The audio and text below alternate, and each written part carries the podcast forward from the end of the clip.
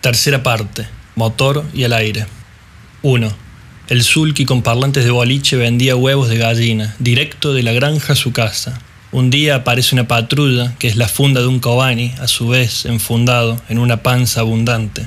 El sulky se retoba y desde su carro de guerra, como legítimo aborigen dispuesto a dar pelea, dice que no vende paco, faso ni cosa rara, pero de nada le sirve tener tantos huevos, cuando el otro, cerca de donde estarían sus testículos, lleva una 40 milímetros cargada de muelas de plomo.